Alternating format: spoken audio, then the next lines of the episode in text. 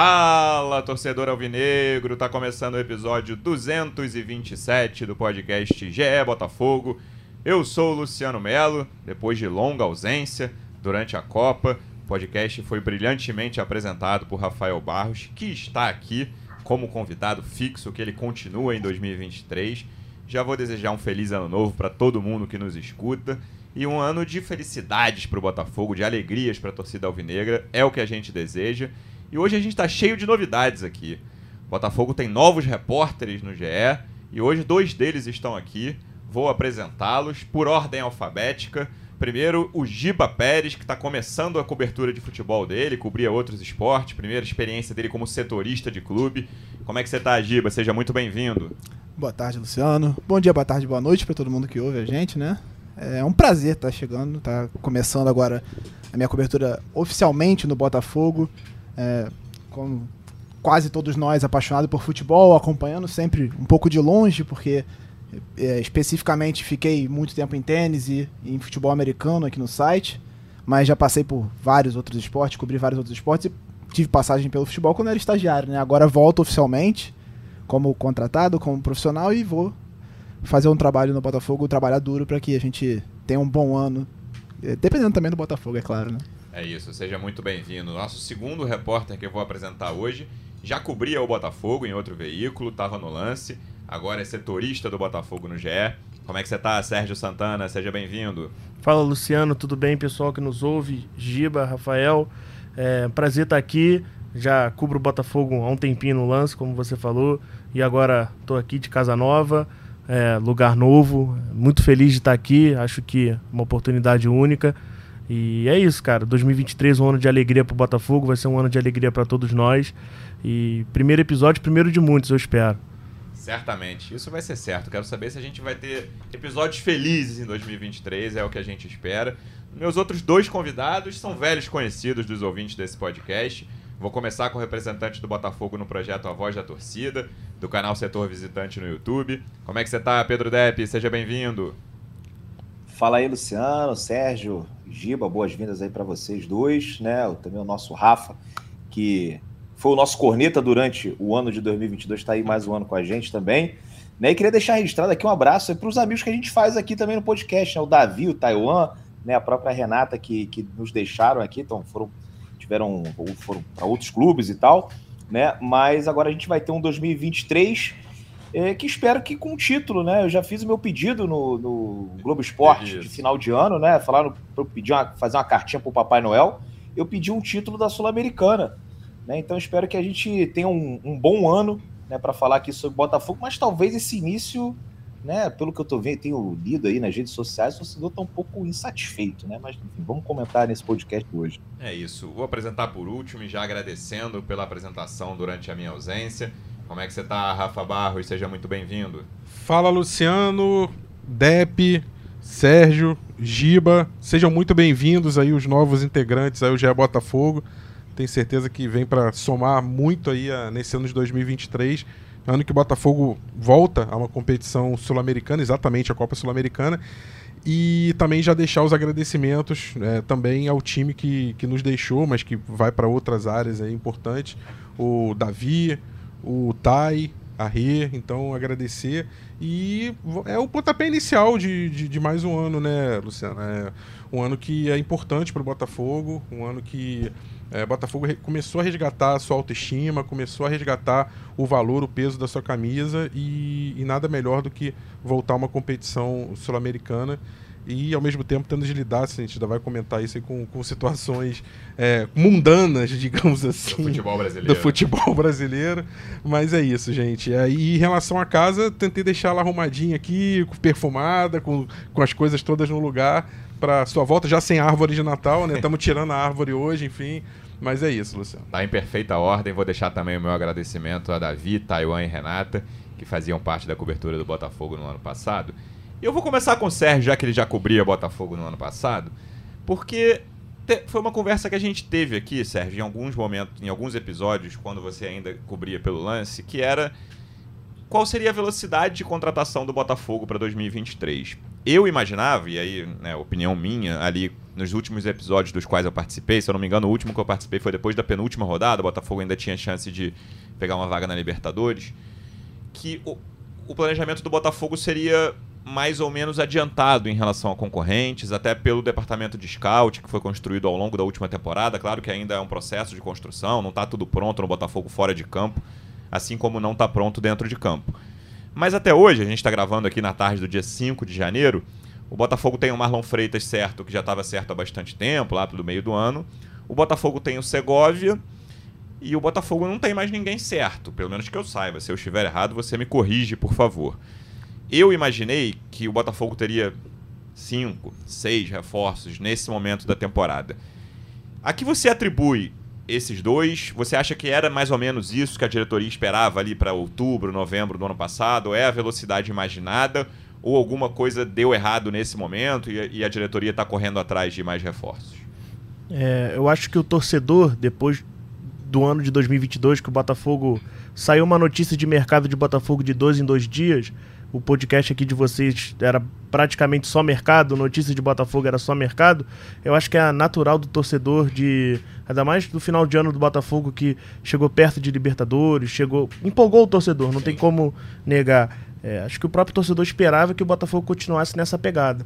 Só que vou dar um exemplo para explicar o meu argumento. Na, na época que o Botafogo cogitou o Cavani, eu conversei com uma pessoa da diretoria do Botafogo e ele falou assim: Cavani é um sonho do John, mas é um sonho utópico, porque no momento que o Cavani pisar no, no espaço Lonier, CT do Botafogo, ele vai desistir da negociação. Ele vai arrumar todas as malas dele e vai voltar para o Uruguai, vai voltar para Espanha, vai voltar para onde ele onde quer que seja. Porque nossa estrutura é de time time médio para baixo.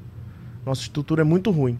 E... O Castro falou sobre isso abertamente isso. algumas vezes ano passado. E assim, não sei se foi essa situação do Cavani que abriu os olhos do, da diretoria, do, do John Textor, enfim, mas desde muito tempo, é, desde do, de muito tempo mesmo, que a prioridade do Botafogo para esse ano já está definida, que seria para melhorar a estrutura.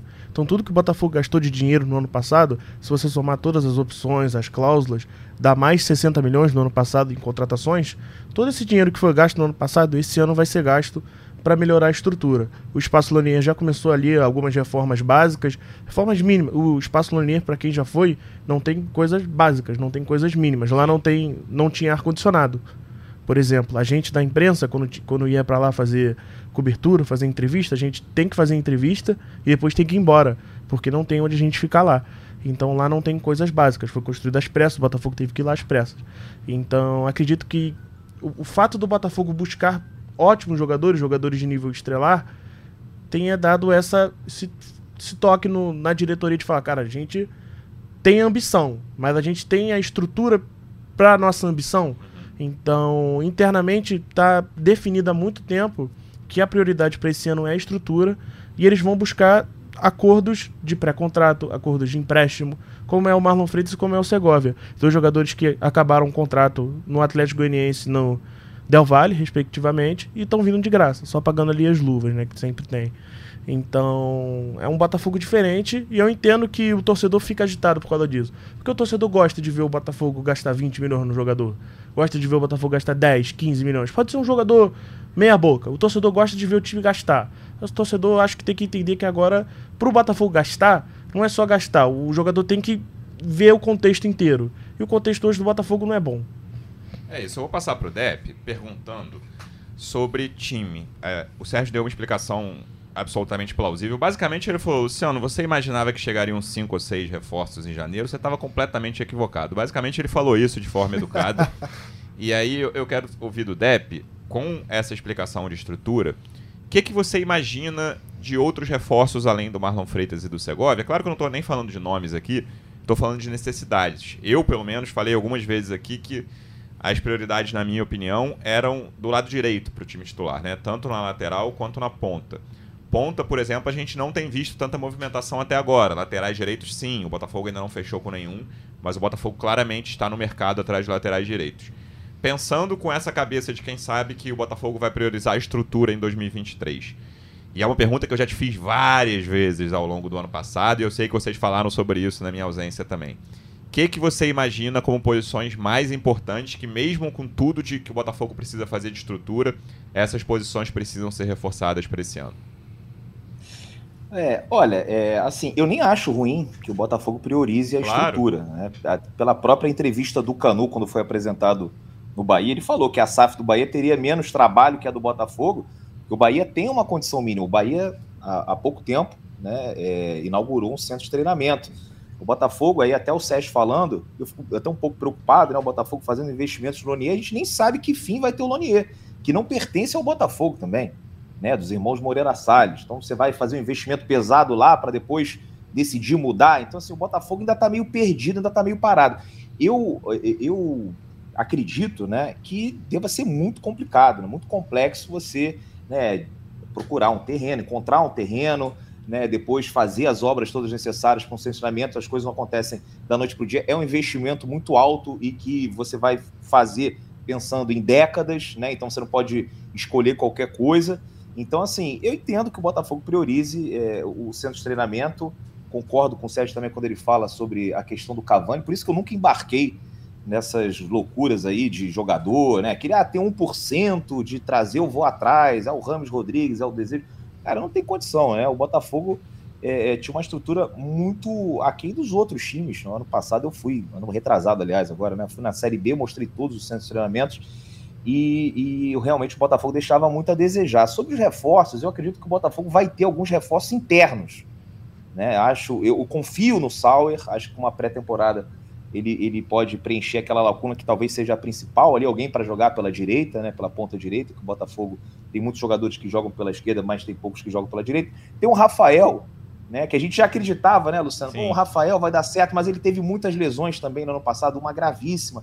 É, acredito que com uma boa pré-temporada ele possa render, mas assim, é, é, muito arriscado também, né? Com, com esse histórico recente de lesão dos dois, você depositar todas as fichas nele. Então, acho que esse lado direito assim, é o principal que o Botafogo deveria atacar, né? E fico um pouco preocupado, sim, é, com, com essa demora né, para encontrar os primeiros reforços. Tem que ter reserva para o Marçal, que não tem, né? Tem que ter reserva para o Tiquinho Soares, que também não tem.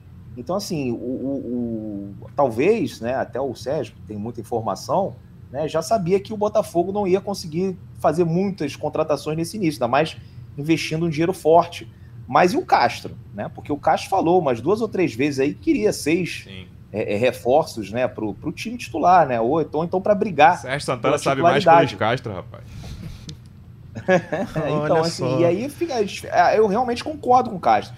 E, e, assim, se o campeonato começasse amanhã, eu não estaria tão preocupado, porque o time do Botafogo é bom. Né? A gente sempre fala aqui do recorte dos últimos 14 jogos, foi ali a partir daquele Fortaleza e Botafogo que a gente ganha de 3 a 1 né? O Botafogo fez campanha ali de G4, G5. Né? Então, assim, o time é bom. Agora, para dar um passo é, ainda maior, precisa de mais reforços, reforços de qualidade, gente para brigar né, é, realmente com, com jogadores que a gente já tem. Então, eu entendo um pouco da frustração do torcedor é, que não vê o time, se, a, a, diretoria se movimentando muito, né? As, as coisas que, enfim, eu, eu, até fiquei meio off, assim, de Botafogo, comecei ali depois que eu voltei de, de viagem, né? Porque esse período aí é cheio de especulação e tal, eu prefiro pular e, e já chegar logo no início do campeonato, mas a gente tem que passar por isso. Então, assim, o torcedor vê muita gente dos outros times contratando, do Botafogo nada, e, e acaba né, ficando ali meio preocupado. Né? O John Texo agora apareceu falando que Botafogo vai ter investimento de top 6. Aí é mais uma cobrança. Eu acho que o John Texo fala muito. Né? Já está pagando pelo que ele disse lá no Carioca, lá atrás. Né? Tava com, com latão de cerveja e falou que o Botafogo no, no Campeonato Carioca de 2023 ia jogar com time B. Ia fazer uma pré-temporada e tal. Aí agora descobriram que o regulamento da, da não permite. Então, assim, acho que deveria falar menos e fazer mais, por isso que eu vejo né, um princípio ali de irritação da torcida do Botafogo, que não para mim nem deveria existir, mas eu compreendo é, nas redes sociais. Giba, o Depp e o Rafa, que já participavam no ano passado, sabem que uma das palavras mais faladas nesse podcast foi paciência. O Depp até não tem muita paciência para falar, para pedir paciência para a torcida do Botafogo. Mas eu acho que esse início de ano, pela forma como está se desenhando, existe uma questão importante de modulação de expectativas da torcida, né? Porque a torcida, nessa reta final da Série A, depois de um primeiro turno difícil, do Botafogo, existiu. O Botafogo terminou em alta, ainda que não tenha conseguido a vaga na Libertadores. A torcida imaginou, cara, é o primeiro ano de uma nova era. Que é, assim, é, né? Isso é fato, ainda que esse ano, de, mesmo se o ano de 2023 não for bom, que ninguém espera, que, que todo mundo espera que seja bom, o Botafogo em 2022 certamente foi o primeiro ano de uma nova era. E isso da paciência, eu sempre lembro que a primeira, o nome do John Textor surgiu no dia 24 de dezembro de 2021. Então já faz um ano e, e, e dez dias aí que a gente que o John Textor entrou na vida do Botafogo. E essa questão da expectativa sempre foi um tema muito presente. O Depp acabou de falar que algumas, algumas entrevistas do, do Textor nem ajudam muito nisso. Mas a estrutura é uma coisa de longo prazo, que o Botafogo precisa muito. Eu acho que isso é unânime, né? Ninguém vai, aqui vai dizer, não, a estrutura do Botafogo é boa para brigar entre né, top 5, top 6 do futebol brasileiro, tá tranquilo, não precisa mexer. Ninguém vai falar isso. Mas a torcida, cara, se o Botafogo estrear no Carioca, que a torcida, assim, boa parte da torcida do Botafogo queria ignorar o Carioca mesmo, mas vai, vai ter que jogar de alguma forma ali, a partir da quarta rodada, pelo menos com, sei lá, 3, 4, 5 titulares. Se chegar na quinta rodada ali com cinco titulares e o Botafogo tropeçar contra um pequeno, já vai começar a cobrança pra caramba, porque a gente sabe como é que é de clube grande.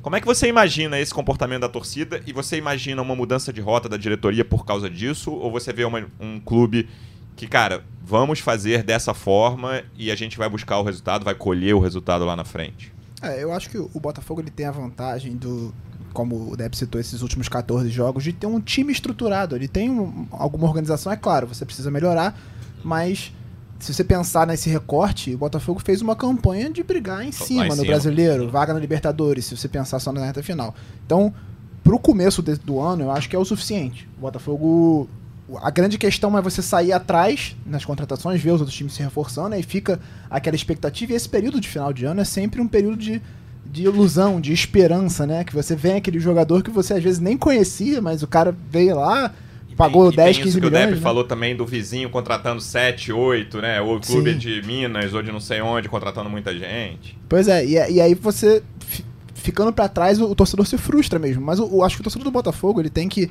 lembrar o, último ano, que foi justamente aprender a moldar as expectativas, como você falou. Começou todo mundo achando que seria uma máquina, que ia contratar todo mundo, que ia comprar, gastar dinheiro e montar um timaço, e viu que as coisas não são assim, que isso leva tempo e demanda um trabalho de investimento e de construção do time.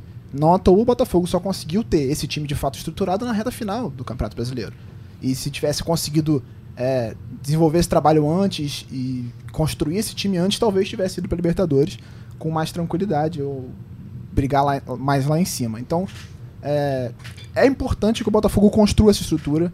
Quem já foi lá no Espaço Lanier, como o Sérgio falou, sabe que não é uma estrutura de time profissional, sequer de time amador. Você tem é, exemplos de times pequenos que tem uma estrutura Sim. melhor que o Botafogo nesse momento. Você fala do Mirassol, por exemplo, que tem um, um melhor, excelente né? CT no interior de São Paulo.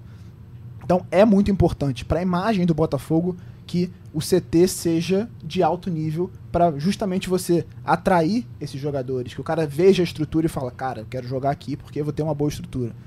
E como tem esse time já bem estruturado que consegue brigar no, no Campeonato Brasileiro de igual para igual com a maior parte dos times, agora é hora sim do Botafogo investir nisso.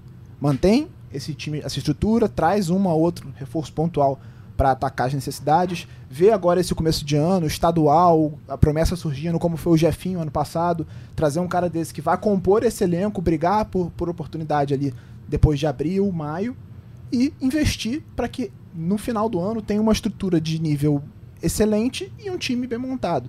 Acho que o, o Botafoguense ele quer uma, uma contração de impacto, até porque o John Textor prometeu isso quando chegou e até agora não trouxe ninguém, um cara de nome que você fala, meu Deus, como foi o Soares, por exemplo, agora no Grêmio. Parar o aeroporto. É, um cara de parar aeroporto, de fazer a festa. Ele prometeu isso, não chegou. Mas o mais importante é que o Botafogo mantenha essa estrutura, esse trabalho e invista no, no todo para que no, nos próximos anos ele seja de fato um clube completo nesse sentido. É, o trabalho é de longo prazo, ele não é para amanhã. Ele está começando ainda, está no segundo ano. É uma coisa que, que eu acho que é importante dizer é que acho que até faz parte do, do torcedor, como o Giba falou que torcedor essa essa hora que é, até o Dep também falou, torcedor agora em janeiro quer se iludir quer, quer, quer ver vídeo de highlight de jogador que ele nunca ouviu falar do lado do Uruguai, lá da que, que tá na China há 10 anos, que não conhece, mas ele vai falar no Twitter que é craque. É normal, todo torcedor é assim. Só que o torcedor tem que entender que o John Textor não é um sugar daddy. O John Textor é, é um dono de um, de um clube que ele quer que seja autossustentável daqui a, não sei, 7, 10 anos e que hoje não é autossustentável. Hoje o Botafogo só so sobrevive a partir de aportes financeiros que ele coloca todo santo mês. E até por isso que os salários atrasaram é, é no, no, mês passado, em dezembro, porque atrasou, o dinheiro ficou preso na justiça, enfim. É, questão lá de fluxo de caixa que a gente já explicou. Mas hoje o Botafogo depende 100% de aporte financeiro do John Textor. Qual é a ideia do Textor? Preparar a estrutura do Botafogo para o Botafogo passar a produzir jogador, passar a ter uma estrutura melhor de, de preparação para o jogador nunca se machucar, nunca se machucar é complicado, mas ah, assim, se machucar menos, para ter uma base melhor. Se vocês vão, se vocês forem lembrar, em 2012, o Palmeiras, Palmeiras que hoje é top 1 de base do Brasil, a gente pode dizer assim, ganhou mais de 40 títulos na base ano passado, tem Hendrick, tem Luiz Guilherme.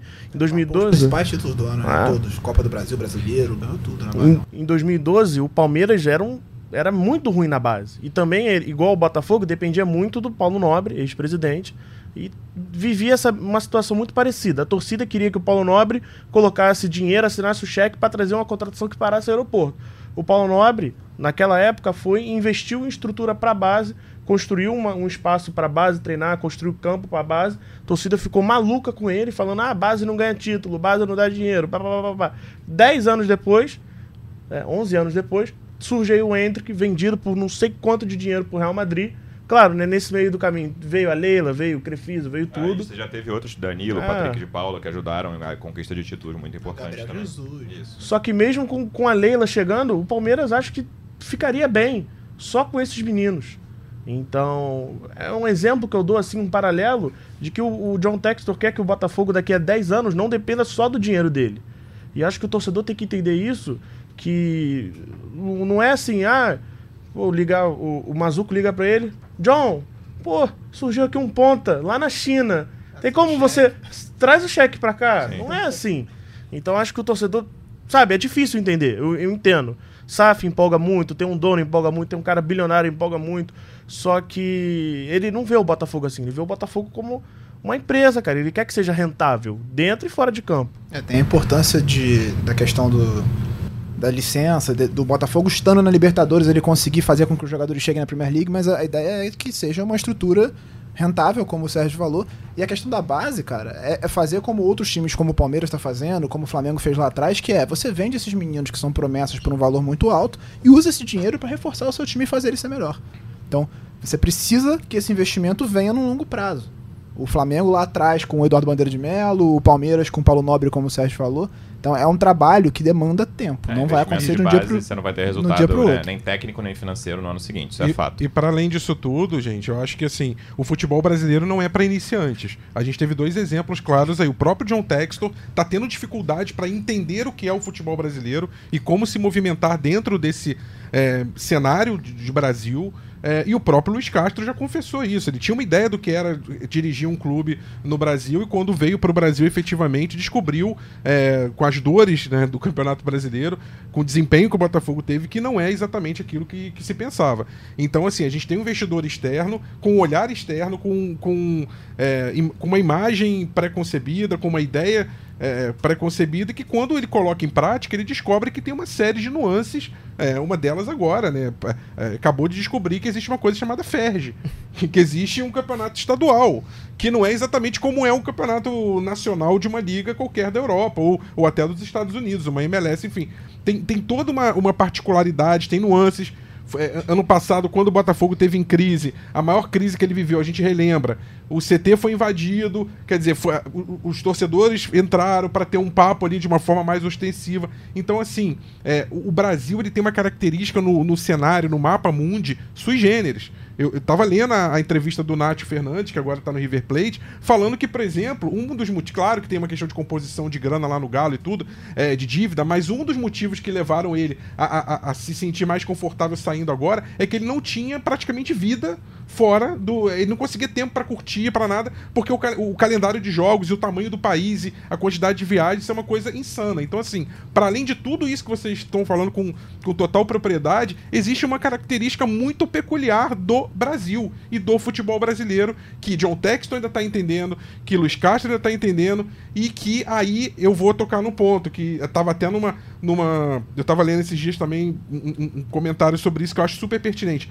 É, o Botafogo precisa olhar com carinho para a possibilidade de ter um homem forte para fazer essa, esse link, essa ligação entre John Textor e suas ideias mirabolantes e, su, e suas noções do que, do que deveria ser um, um clube de ponta no futebol brasileiro e como esse investimento deveria existir, e a realidade do Brasil.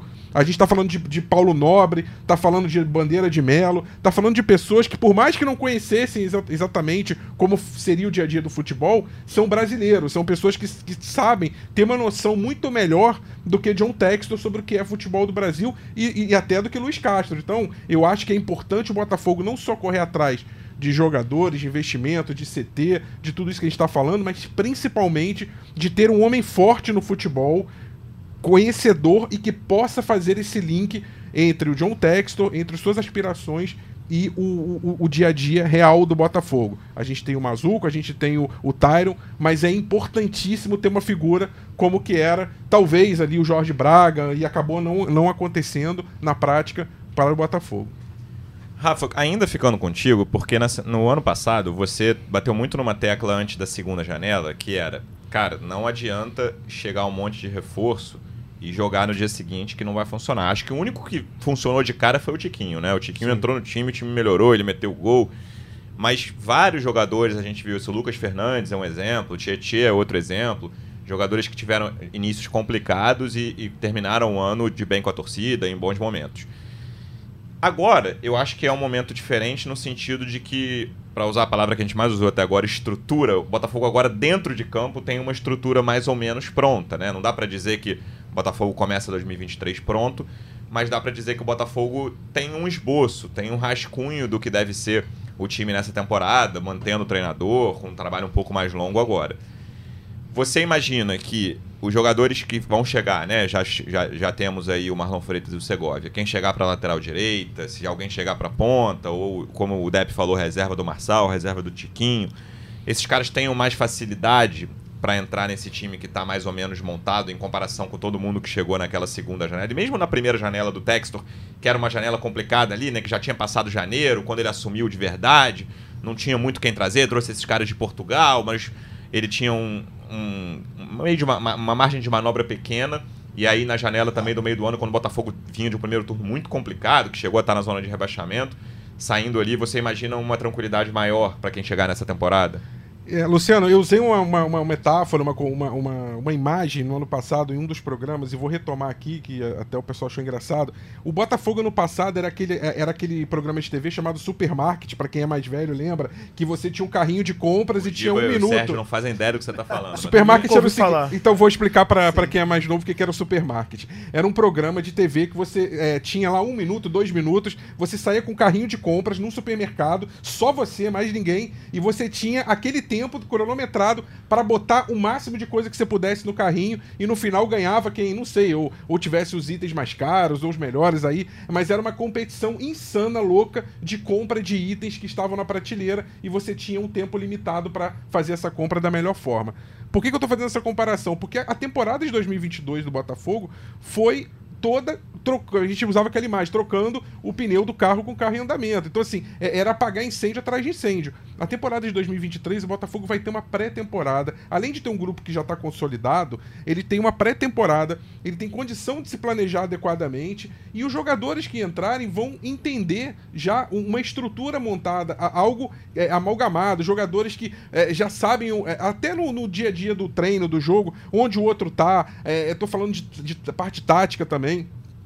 Então, assim, em vários níveis, no nível gerencial macro, no nível de, do, do, dos treinamentos, fisiologia, é, na, na, parte do dia a dia, técnica, tática, de comportamento, é, do, dos conceitos do Luiz Castro, que testou várias formações, embora com a preferência por três jogadores na frente, mas testou várias formações em 22, agora você já tem um cenário bem moldado, bem desenhado. E outra coisa, gente, jogador que é contratado é, não, é uma, não é uma fórmula assim mágica, todo mundo que for contratado vai se dar bem, vai funcionar e vai jogar e vai fazer o time andar. Não é assim que funciona em time nenhum tá? É, e, e, não tem a ver necessariamente com, com o talento do jogador, com a força, com, com, o momento dele. Tem a ver com encaixar, já falei isso. Muitas vezes um jogador que você nem imaginava, ele surge, o Jefinho é um exemplo, o Kaique era outro exemplo, depois se machucou, e outros jogadores que você fala, pô, trouxe o melhor que lá, lá da Europa, ou, ou, ou, de um centro que a nossa análise de desempenho viu, e ele não funcionou no time. Então, assim, tem várias nuances, e você precisa que, que isso é, funcione junto, como, como uma orquestra, e às vezes não vai funcionar. Então você tem que é, dar uma margem de perda, uma margem de erro para qualquer trabalho. E pode ser que alguns jogadores, como não funcionaram, a gente tem o Lucas Piazon como exemplo, é, atletas que não, simplesmente não vão funcionar e tá tudo bem. E faz parte do processo, o torcedor precisa entender também isso. Nosso ouvinte deu play aqui, já faz o quê? Uns 20 minutos de episódio, Rafa? Que a gente tem meia hora, talvez? Um Exatamente meia hora. Um pouquinho mais. E ele falou, pô, os caras estão discutindo estrutura, estão falando do que vai acontecer e não ouvi o nome de um jogador ainda que o Botafogo vai contratar. Eu dei o play nesse, nesse episódio que eu só queria saber quem o Botafogo vai contratar. Então vamos lá, Sérgio Santana. Ontem a gente publicou dois possíveis nomes de laterais direitos, o Giovanni Gonzalez e o Michael Murilo. Como é que estão essas negociações? É, a gente tem ideia, pelo menos, das posições. Eu perguntei ao Depp o que, que ele achava mais importante, o que, que ele achava prioritário. Mas fora a lateral direita, né? Que primeiro, como estão essas negociações e tirando esses dois, o que, que o Botafogo vai buscar de cara? Porque tem uma coisa, ah, vamos reforçar agora e depois para o brasileiro a gente vai trazer mais dois ou três, nem sei se é o caso, tá? Tô falando aqui de orelhada. Mas nesse mercado imediato aqui, janeiro, o que, que você imagina de atuação do Botafogo ainda?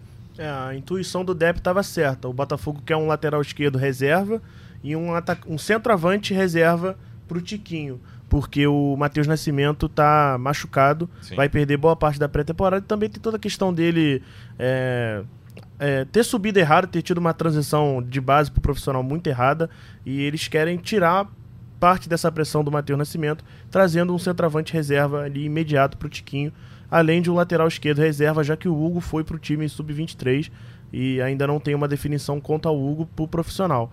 E aí a gente tem. Isso aí são dois jogadores para reserva.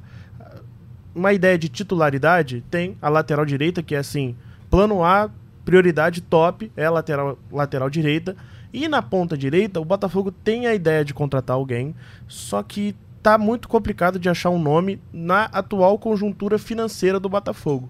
O Botafogo até tem nomes mapeados, nomes que o Botafogo considera que são legais, só que o Botafogo, como a gente já falou, ou quer contratar de pré-contrato barra gratuito ou empréstimo com opção de compra. E a temporada na, na, Europa tá, tá rolando. Tá no meio, né? Tá no meio, os campeonatos estão acontecendo. E é muito difícil você contratar um jogador na Europa agora é, nesse formato. Então o Botafogo meio que não tem nenhuma situação avançada neste momento, no momento que estamos gravando este podcast, com ponta direita, mas a, a diretoria está colocando muitas fichas no Gustavo Sauer. Mas enfim, falando de laterais direitos, nomes. Sim. Giovanni Gonzalez e Michael Murilho. Giovanni Gonzalez, um uruguaio. Michael Murilho, um panamenho. Giovanni Gonzalez pode ser o terceiro lateral direito uruguaio no futebol carioca, no né? futebol Flamengo carioca. e Vasco estão com laterais direitos uruguaios. O Pumita e o Varela. É, o... o, Sérgio Murilho, que, claro, o Panamá não se classificou para essa Copa, mas se tivesse jogado o Catar, provavelmente seria sim, um nome sim. constante o, no time até titular, né? O Murilho é titular da seleção panamenha desde 2015. Enfim, é um dos, um dos caras mais mas dá para dizer que uma das negociações está mais adiantada do que a outra? Não, não. Nesse sentido, não. As duas negociações estão em pé de igualdade, só que a negociação do Giovanni Gonzalez se desenrola mais fácil que a negociação do Murilho. Por quê? O, o formato que o Botafogo quer é empréstimo com opção de compra. O Murilho é titular mais que absoluto no Anderlecht. O, o Murilho é titularzaço no Anderlecht, tem 26 jogos essa, essa temporada, inclusive tem jogado lá regularmente, no, retorno da, retorno da Copa, antes da Copa, é titular absoluto lá. E o Giovanni Gonzalez tem só oito jogos no Mallorca essa temporada, sendo que desses oito, jogos, quatro foram quando o titular da posição lá do, do Mallorca se machucou. Então ele só jogou porque o titular da posição se machucou. Inclusive ontem, ontem é 4 de janeiro de 2023, para quem pode estar ouvindo em outro dia, é, o Mallorca enfrentou um time da terceira divisão da Espanha na Copa do Rei, e aí entrou com um time misto, né? Time da terceira divisão. Só que Copa do Rei é jogo único, né? Copa do, igual a Copa do Brasil aqui. O time da terceira divisão é Ponte Verde.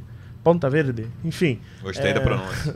Ótimo. Tava. Complicou o jogo, né? Fez um jogo ali de igual para igual. O treinador do, do Mallorca começou a tirar o, o, os reservas para botar os titulares para para não perder o jogo, né? Para não querer perder o jogo. Quem foi o primeiro titular que saiu do, do o primeiro reserva que saiu? Giovanni Gonzalez. Então, assim, é, ele não, não. E o Mallorca ganhou na prorrogação. E o Mallorca ganhou na prorrogação né? do, por 2 a 0 O jogo terminou empatado 0 a 0 no tempo regulamentar. É, então, assim, o Giovanni Gonzalez não, não, não joga direito no Mallorca, só jogou porque o Mafeu, que é o titular, se machucou lá. E antes de ele ir pro Mallorca, na época do Penharol, ele até na época do Penharol é, negociou com o Palmeiras. O, ele é, jogou um bom tempo no Penharol como jogou, titular, né? Quase jogou, temporada, se eu não me então, engano. Então, ele jogou duas Copa Américas.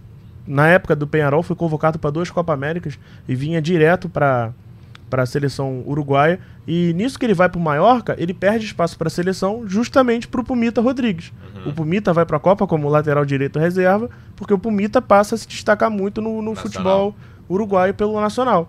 Mas na época do Penharol, o Penharol é semifinalista de uma Sul-Americana, da Sul-Americana que o Atlético Paranaense ganha em cima do Bragantino. O Atlético elimina o Penharol do, do Giovanni Gonzalez. O Giovanni era o principal destaque desse Penharol. E aí o chega o Mallorca, né? Ele vai, o sonho de ir para a Europa, mas não se concretizou. Ele não tem nem 20 jogos pelo Mallorca desde que Sim. ele foi para lá.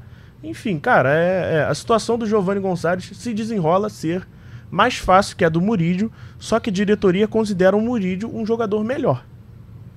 Se for elencar assim, o Murídio está num patamar melhor pela diretoria do Botafogo do que o Giovanni Gonzalez.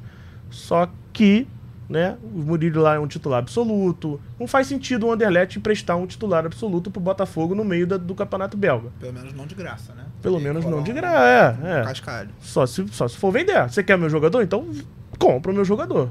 Mas dá para imaginar, então, que na ponta direita a diretoria também está fazendo essa aposta no Sauer de prime no primeiro momento? No primeiro, assim, porque... no primeiro momento, eles querem apostar no Sauer.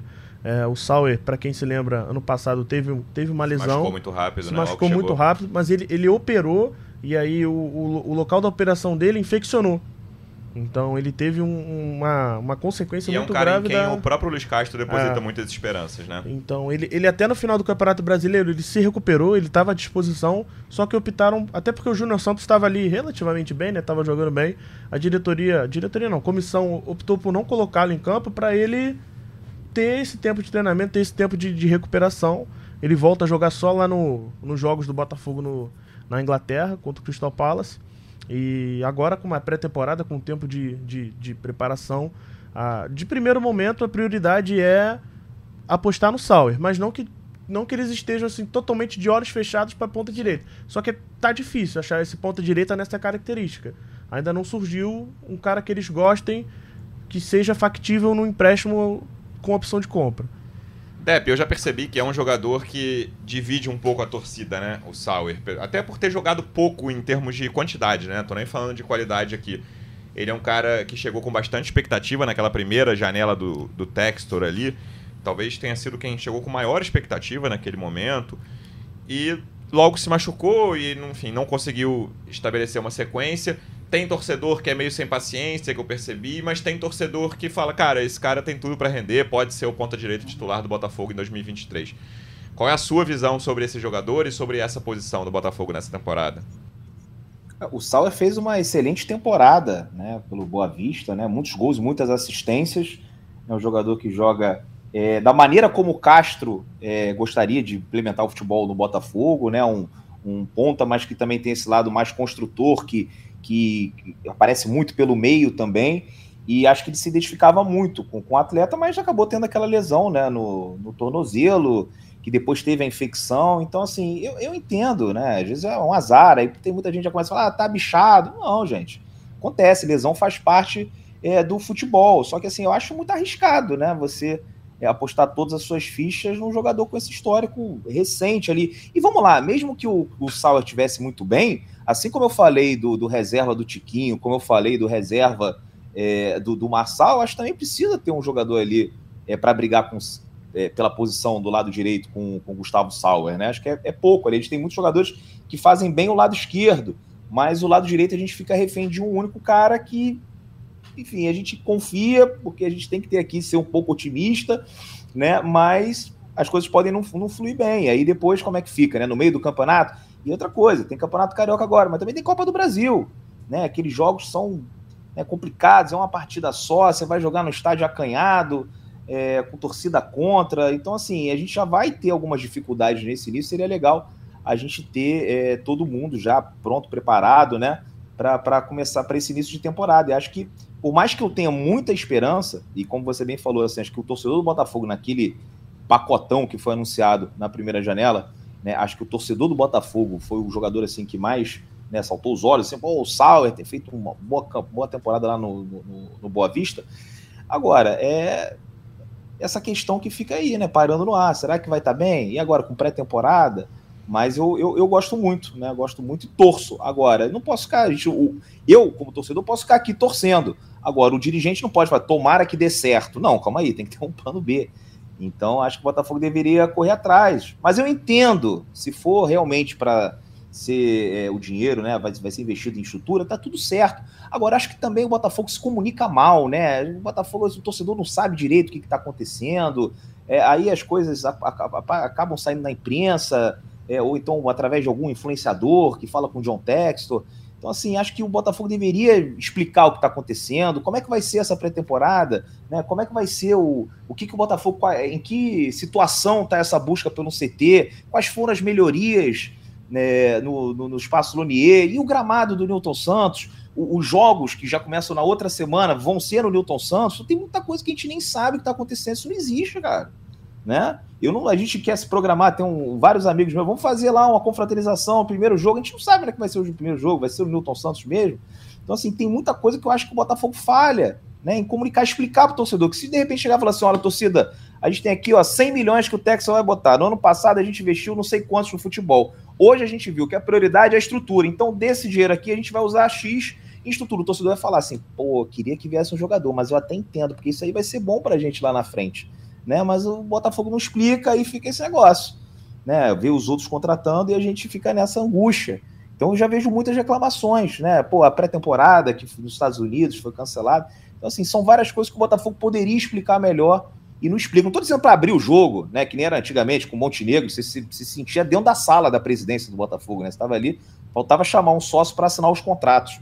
Mas que deveria ter um, ser um pouco mais transparente, até para não gerar né, uma pressão extra no trabalho da SAF, que eu acho que, que vai muito bem, né? Falha um pouco nessa questão da, da comunicação. É, essa questão da comunicação eu acho bem importante, Giba até por esse início assim de ano, porque, cara, daqui a 10 dias, né? Mais uma vez a gente tá gravando no dia 5, tem estreia no Carioca, e ao que tudo indica não vai ser com o time principal. O Botafogo joga contra o Aldax no Newton Santos. E, cara, mesmo com o time todo reserva nessas primeiras rodadas, vai lá.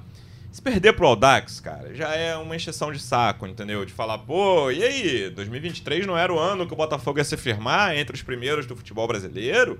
Vai perder pro Aldax, mesmo jogando com o time reserva? Então, esse ponto da comunicação, eu acho que é uma coisa que a gente já conversou aqui no ano passado, desde que o Botafogo virou SAF. Tem o excesso de comunicação, às vezes, por parte do Textor, principalmente. Eu lembro de uma entrevista que ele deu depois de um jogo no Newton Santos, que o Botafogo perdeu. Não vou lembrar contra quem foi. E ele falou, falou, falou, falou várias coisas que você via que, cara, não eram factíveis naquele momento ali. Eu lembro que ele falou sobre o Matheus Nascimento ir para a Europa e tal, é, voltar, fazer, joga um pedaço da temporada e volta. Falou do estádio, falou de, de, construção de estádio. É, exatamente. Foi surreal. Né? Exatamente. Né? Falou, vou, tô procurando terrenos para construir outro estádio. É, enfim, uma coisa que o Botafogo tá, precisa, né, de um gramado para um estádio dele, que é o Newton Santos, precisa de um CT razoável, e nada disso acontece. E no outro extremo você tem uma falta de comunicação de, é, do Botafogo SAF. Mais uma vez, né? não precisa ficar no Twitter o Rotenberg lá dizendo, não, vai, passa o telefone do empresário. Isso tudo, isso tudo já aconteceu no Botafogo recentemente. não precisa do né, o Rotenberg dormindo em reunião de conselho transmitida ao vivo. Já, tudo isso aconteceu recentemente. Mas tem um ponto ali do Botafogo, cara, que, que a gente está fazendo? Qual é o nosso objetivo? Que eu acho que falta também a essa diretoria, a, essa, a esse novo Botafogo depois da venda do futebol para o John Texton. É, eu acho que falta exa é, exatamente isso que você falou. O o, o, o não. O John Textor falar menos e a, a, a comunicação do Botafogo expor melhor o que está sendo feito, né? Porque é, quando vaza às vezes não, não é positivo pro Botafogo. Então, se o Botafogo conseguir mostrar, olha só, a gente está fazendo isso, as melhorias planejadas são essas, vai começar aqui, vai começar lá, a gente vai começar por aqui, é, o gramado do, do Newton Santos vai passar por uma reforma, a gente vai ficar tanto tempo sem jogar lá, vai ter que jogar no Maracanã, vai ter que jogar onde for, mas é, mostrar o que está sendo feito. Porque pro torcedor que não, não tá por dentro, ele fica dependente da, do que a gente apura e para ele não tá acontecendo nada, nada tá sendo feito, né? Sim. Se o Botafogo não mostrar o que ele tá fazendo, é, no o torcedor... fim das contas, nessa época, se não, não, se não aparecer jogador contratado, nada tá sendo é, feito, exatamente. Né? Se, se não, não tem o cara lá segurando a camisa, não tá contratando, não tá fazendo nada, né? Porque não, o Botafogo não tá mostrando que ele tá investindo na estrutura, ele não tá mostrando como é que tá o gramado do Newton Santos. Então, se não tem nada na estrutura, não tem nenhum jogador, nada tá acontecendo, o Botafogo está inerte no começo da temporada. E aí, claro, gera a frustração e a reclamação do torcedor que não vê o time melhorando e não vê é, o que está sendo feito pela diretoria. Então concordo plenamente. Precisa-se que essa comunicação seja melhor, que converse com o torcedor. Óbvio, não precisa ficar um, ninguém lá mandando tweet o dia inteiro. E o John Textor precisa é, saber que tudo que ele fala, o torcedor leva pro É coração. isso. É notícia. O torcedor leva pro É, coração. Não só notícia, assim, é- eu acho que é mais isso que o Giba falou, cara. É, é uma cultura diferente aí de esporte. Claro que o americano é, é apaixonado por outros esportes. O Giba falou que trabalhava com futebol americano. Mas o Textor, eu acho que ele não tem a, um entendimento claro de como ele mexe com o torcedor a cada entrevista dessa, sabe, cara? Isso, isso é claro que assim, ele até diminuiu, vai. Mas ele precisa ter essa, essa noção exata. E, e aí os brasileiros, como o Rafa falou, que trabalham com ele, precisam dizer, cara, quando você fala num jogador de nível mundial, num Rames Rodrigues, como o Depp já falou, você mexe, o cara vai dormir pensando naquilo, o cara vai acordar pensando naquilo. São 24 horas pensando, caraca, o Botafogo vai contratar um jogador que jogou Copa do Mundo, foi destaque, jogou no Real Madrid. E não é assim, sabe? É, é- acho que esse ponto de mexer com o coração que é, que é fundamental. E outro ponto que a gente falou no ano passado, Rafa, foi. Eu lembro de eu falar isso num episódio, que é. O Textor tem tudo, e aí não só o Textor. O Ronaldo é um diferente porque ele conhece o futebol brasileiro no Cruzeiro, né? Mas a 777, o Grupo City, agora no Bahia. Esses caras vão ter dificuldade de se acostumar com a estrutura do futebol brasileiro, assim. Vão acontecer coisas que eles nem vão entender, né? Eles não vão saber nem de onde veio. Vão tomar uma pancada, assim, que não sabe nem de onde veio. E aí, essa história da, da pré-temporada, que o Botafogo cancelou nos Estados Unidos, eu acho que é um bom exemplo, né? Porque o Textor, depois de tudo que aconteceu no Campeonato Carioca do ano passado, falou em público várias vezes, botou no Twitter, inclusive, que o Botafogo ia jogar com o time B o Carioca inteiro em 23.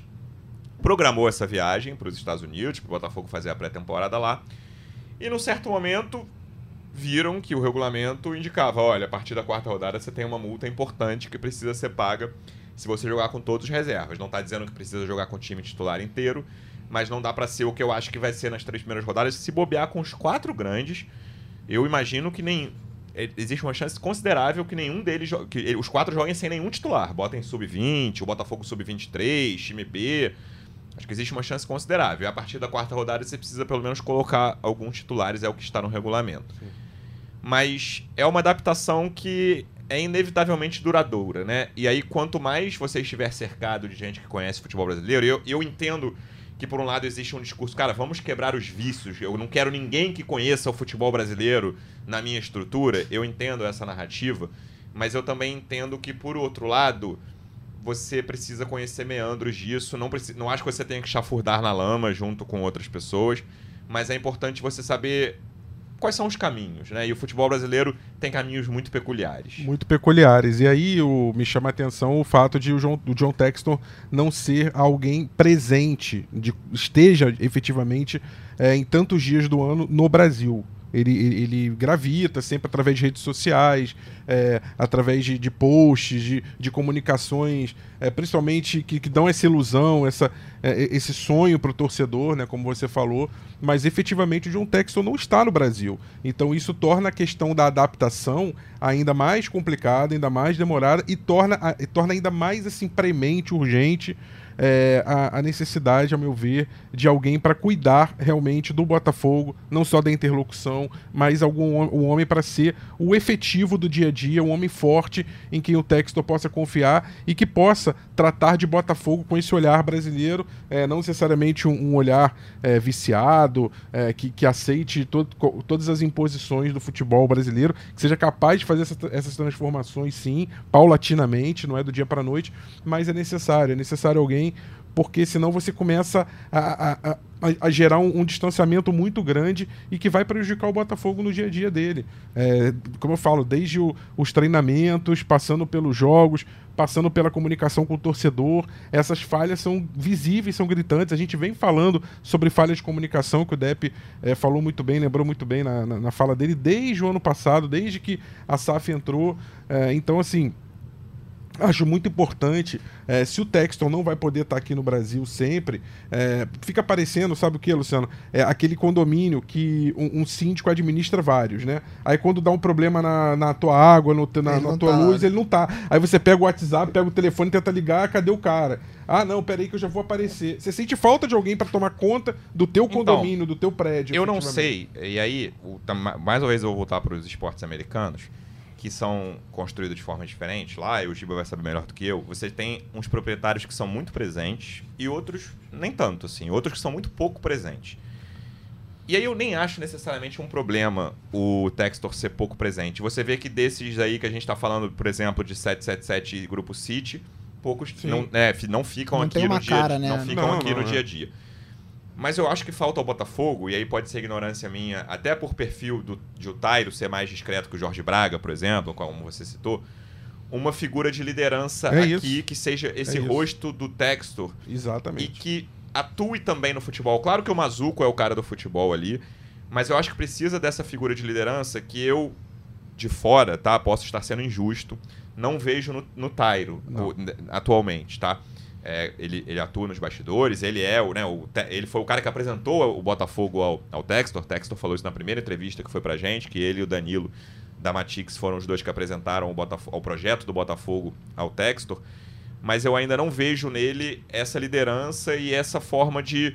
Cara, eu sou o rosto do Botafogo aqui e eu vou cuidar disso aqui pro Textor, vou tomar decisões que às vezes vão ter decisões que delicadas de futebol que vão precisar ser tomadas, decisões delicadas de finanças que vão precisar ser tomadas. E aí o Mazuco vai responder a quem, como é que é esse colegiado. Eu sinto falta de uma figura, e... um general manager ou é CEO. ou que você, é. O exemplo do, dos esportes americanos é. seria o general manager, o que, manager né? que é o cara entre o dono e, o, quiser, e a estrutura de... Se você quiser chamar de CEO, você chama, que é o que o, o Tyro ocupa hoje. Mas eu não vejo o Tyro centralizando essa, tudo de, de, uma, da forma que eu acho mais adequada, que teria o rosto do dono aqui. E você tem figuras no, no futebol brasileiro, eu não vou dizer se, se são bons ou são ruins, alguns passaram até mais ou menos recentemente pelo Botafogo. É, você tem aí Rodrigo Caetano, você tem Rui Costa, você tem o, o André Barros, enfim. Tem vários exemplos, não estou dizendo quem é. é Anderson é. Barros, desculpa. É, você, não vou dizer quem é melhor ou quem é pior da, do, do, que o outro na história. É, são perfis completamente diferentes, Alexandre inclusive. Matos, Alexandre Matos, bem lembrado. São, mas são, são pessoas cascudas, são pessoas pessoas que entendem cada, cada movimentação, cada passo e sabem se antecipar em prol do, do, teu, do teu clube. Às vezes uma contratação que você consegue tirar do teu rival, até chegando depois, é porque esse cara já tem um timing diferente, já tem uma rede de contato, já sabe dar um passo que de repente hoje quem está no Botafogo nessas funções não consegue dessa forma. Então assim, se você tem dinheiro para investir, é, por que não também olhar para esse lado e, e, até pro Textor ficar tranquilo, falar, olha, eu sou só aqui um, um dono mesmo, vou olhar de vez em quando, é, fazer aquele, aquele post legal pro torcedor, bem bacana, e dizer que eu tô por aqui, mas já que eu não sou tão atuante, não quero ser tão presente no Brasil, eu tenho um cara forte que conhece de futebol brasileiro, que sabe como é que é cada gramado de cada estádio, que sabe como é que é cada CT, que sabe quando o Botafogo for viajar, onde é o melhor, com qual time falar, é, que sabe qual o aparelho, equipamento que funciona melhor. É, detalhe, cara, detalhe que falta, falta realmente. E que tenha conhecimento estrutural para ajudar o Botafogo isso. também a montar e essa é, estrutura. E não né? só de futebol, né, cara? Eu acho que é isso que é importante. A gente citou diretores de futebol aqui, mas eu acho que é, é uma posição mais ampla, mais né? Ampla. Que não é um cara, eu acho que é um cara de finanças, é um cara que conheça dentro e fora de campo as coisas, que porque o Mazuco ali não me, assim, não me incomoda, né? Não tenho tanta é, base para avaliar o trabalho do Mazuco, fora os jogadores que chegaram até aqui, acho que foi uma montagem satisfatória de elenco em 22 mas eu gostaria de ter um rosto acima dele de forma mais ampla. Eu sou o responsável pelo Botafogo SAF. Qualquer coisa eu devo ser cobrado. Eu, eu, eu gostaria de, da existência de, dessa figura. E eu sei que o Tyro ocupa a figura de CEO hoje, mas é um cara muito na dele, low profile. Não estou né, discutindo, ah, tem que aparecer mais. Mas eu gostaria de, de ver uma figura assim. Sérgio, só para a gente terminar. Luciano, fala, fala. Não, só, só, queria é, deixar uma questão aí para você: é o seguinte, né? É, o Botafogo, acho que é dos times né, que vão disputar os principais campeonatos, é o que vai se reapresentar mais tarde. Né, e se representa Eu ia perguntar exatamente sobre a programação, mas fala aí. É, faz aquele amistoso em Londres, né? O Botafogo prorrogou a temporada de 2022 e foi legal, né? Bem bacana. Eu fui para Londres, né? Foi lindo ver a torcida do Botafogo lá, mais de mil torcedores lá no Selhurst Park. Mas assim, aí essa pré-temporada que ia ser agora nos Estados Unidos é cancelada porque o time, a partir da terceira ou da quarta rodada, tem que jogar com os titulares. Então, será que isso não é um, foi um erro de planejamento também? Né? Porque podia ter dado as férias mais cedo para esses jogadores, para eles se reapresentarem mais cedo também, e aí sim o time ia ter pelo menos mais uma semana para iniciar essa pré-temporada, que era uma coisa que o Luiz Carlos sempre falou, né? E a gente passou tanto pano aqui por conta de pré-temporada né, para fazer uma pré-temporada decente. Então, assim, não tinha ninguém, ninguém leu o regulamento em novembro, antes de inventar esse amistoso, que foi muito bacana contra o Crystal Palace, né? E aí a gente perde mais uma semana de preparação, porque contavam que a gente não ia precisar jogar com, com, com, com os titulares, com os principais jogadores do Campeonato Carioca. Então, assim, é, é, é o tipo de erro que é, é assim, não vou classificar até meio complicado aqui, ia falar meio amador, né? Eu quero ser simpático, quero ser legal, mas assim, pô, tá como torcedor, assim, depois de, de, depois de você ver, porque eu não tenho que me preocupar com o planejamento do Botafogo, eu tenho que me preocupar em pagar meu sócio torcedor, né? E esses caras têm que fazer um negócio decente, mas eu sinto que houve um erro né, nesse planejamento inicial de 2023, ah, principalmente como... por conta dessa questão das férias, do amistoso em Londres. Como você está falando, Depp, eles também estão aprendendo a lidar com a política do futebol brasileiro, é. porque o futebol brasileiro ele não é um negócio, né? A gente é vive esse meio termo entre o negócio e o amadorismo, de Sim. fato, porque ele é administrado politicamente. É, Você tem a política de federações, que tem uma influência muito forte, e cresceu essa influência agora com a questão da Copa do Brasil, então você uhum. bater de frente no estadual, é, talvez o John Texel tenha achado que seria mais simples do que de fato é. Você não tem como bater de frente e falar, não vou escalar e que se dane. Não é só a multa, né? Tem uma questão esportiva que pode pesar ali na frente. Então acho que ele também está aprendendo a lidar com isso. Qual é a programação, então, Sérgio, para a gente terminar? Botafogo apresentação, Botafogo vai jogar com reservas as primeiras rodadas. O que, que a gente sabe até agora sobre a programação do futebol profissional do Botafogo nesse início de 2023? É, só complementando aí o debate, que o tiro do Botafogo saiu pela culatra, que a programação inicial realmente era do Botafogo se apresentar mais tarde, porque todo mundo contava que o Botafogo, pelo fato de não jogar o Carioca, teoricamente não jogar o Carioca, daria mais tempo de férias para os jogadores descansarem e depois ter mais tempo de treino durante o Carioca para o time se preparar para a Copa do Brasil Sul-Americana. Só que no final de tudo, o, o, John Textor não conseguiu negociar com a Ferdi. O Botafogo vai ser o time que vai se representar mais tarde e, consequentemente, vai ser o time que vai ter o menor tempo de pré-temporada. Então, o planejamento Ruim. Vai, vai, ter jogador titular na quarta rodada que tá com 10, 12 dias de treino tendo que, que entrar em campo no, pelo Campeonato Carioca. Planejamento ruim, é, não tem como fugir. Quando tem que criticar, eu tem que ser criticar. educado aqui, Sérgio, mas eu tô contigo mesmo. Planejamento ah, ruim. Planejamento ruim. É, assim, não sei como foi, esses bastidores ainda não, não sei como foi, mas alguém deixou de ler o regulamento ou, ou bateram nessa tecla da, da pré-temporada. É, estendida, né, podemos dizer, das férias estendidas muito cedo antes da FERJ ter dado é, vamos dizer assim, uma autorização para o Botafogo poder viajar e essa regra da terceira, quarta rodada, às vezes, né, ser estendida para o Botafogo. Então, planejamento ruim, não tem como fugir disso. É, o John Textor não pode ser colocado num pedestal. Quando não, ele erra, a gente tem que falar que ele errou e ele errou. Porque é isso que você falou. Vai chegar na quarta rodada, vai ter jogador com nove dias de treino. Uhum. E vai cansar. Vai, vai chegar para quando for para valer, vai chegar ruim, de, ruim fisicamente. Mas enfim, é, Botafogo se reapresenta dia 9. É, dia 9. Vai ser Estreia aquele. dia 15. Estreia dia Tudo 15. Bem, ficou todos reservas, é. mas. Até a terceira rodada, vai jogar com o time sub-23, uhum. comandado pelo Lúcio Flá. A partir da quarta rodada, ainda não tem uma definição se vai 100% com o time principal né, 100% com o time do Luiz Castro, ou se vai com um time misto ali, né, jogando... Lembrando que a quarta rodada está marcada para o dia 26, Botafogo Isso. e Madureira. Dia 17 26. dias depois da apresentação, sendo que a apresentação é exames, né? A É. coisa começa de forma muito Isso. devagar ali. O, o Botafogo não Dois, três começa... dias pra Isso, começar de isso. fato a treinar. É, o Botafogo não começa a treinar com bola dia 9. dia Exato, 9, longe os jogadores se reapresentam, fazem aquele teste de gordura, teste de. teste físico. Enfim, é, não sei quando. é, deve dar ali uns dois dias pro Botafogo voltar a treinar com bola. Resumindo, o Botafogo vai Ah. ter mais ou menos um mês e meio de treino legal até estrear. É isso? Mais ou menos um mês e meio, né? Um mês e meio, né? Um mês. Não, Não, não. com bola. Começa dia 9, não é isso? Não, Não, ah, 9 de fevereiro. É, não, né? mesmo- Não, não, então é, meio 15 mês. dias, 15 é, dias. 15 né? dias. Não, 15 15 Não, dias. com bola, assim, claro que eu não sei como vai ser, mas com bola eu acho que vai demorar mais do que isso Ah. aí, cara. É, menos de porque 15 dias. Têm que fazer bastante treino físico, Entre, volta de férias. entre 10 e 15 dias. Nossa, muito pouco. Muito pouco, Que porque o planejamento foi ruim. É. Então, mas é, é isso, ainda não tem a definição se a partir da quarta rodada vai ser 100% titular ou se eles vão tentar burlar ali o, o regulamento, porque o regulamento não diz que tem que ser 100% Não, titular. Não vai ser, não vai ser 100% titular. Entendeu? Acho que nenhum dos grandes É. já na quarta ou quinta Vai rodada vai estar revezando, É, 100%. assim, ou se eles vão revezar, quem tá melhor vai pro jogo, quem tá pior continua só no treino. Então, mas é planejamento ruim, não tem, não tem como fugir. Planejamento foi ruim, Botafogo se garantiu numa possibilidade, a possibilidade não aconteceu. Então, de todos dos quatro grandes do Rio, não tem como negar que a pior preparação física novamente vai ser do Que vai- Botafogo. Primeiro de tudo, por esse planejamento horroroso. Segundo, pela estrutura do Botafogo. É, inevitavelmente vai sofrer nesse início de carioca, a torcida vai reclamar, mas enfim, vamos ver se a coisa se apronta Aí pelo a menos culpa até é do treinador, né? brasileiro. Aí É, depois o culpado fica sendo técnico. Tem isso. Veremos os próximos passos, então. 2023 está no ar no podcast GE Botafogo. A gente volta na semana que vem, ou a qualquer momento, com novas informações em caso de notícias extraordinárias do Botafogo. Giba, obrigado pela presença, ótima estreia e até a próxima, amigo. Foi um prazer, Luciano. Que seja um bom ano pra gente no, cobrindo o Botafogo e que o Botafogo ajude a gente a ter um bom ano, né? É isso. Sérgio, obrigado também pela presença, ótima estreia e até a próxima. Abração, pessoal. Até a próxima. Dep, você é velho conhecido, mas obrigado mais uma vez pela presença e até a próxima. Obrigado a vocês aí, até a próxima.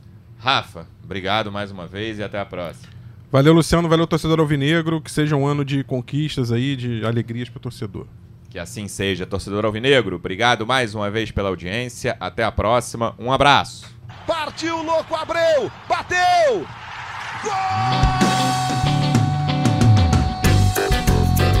É o GE Botafogo. Que é Botafogo.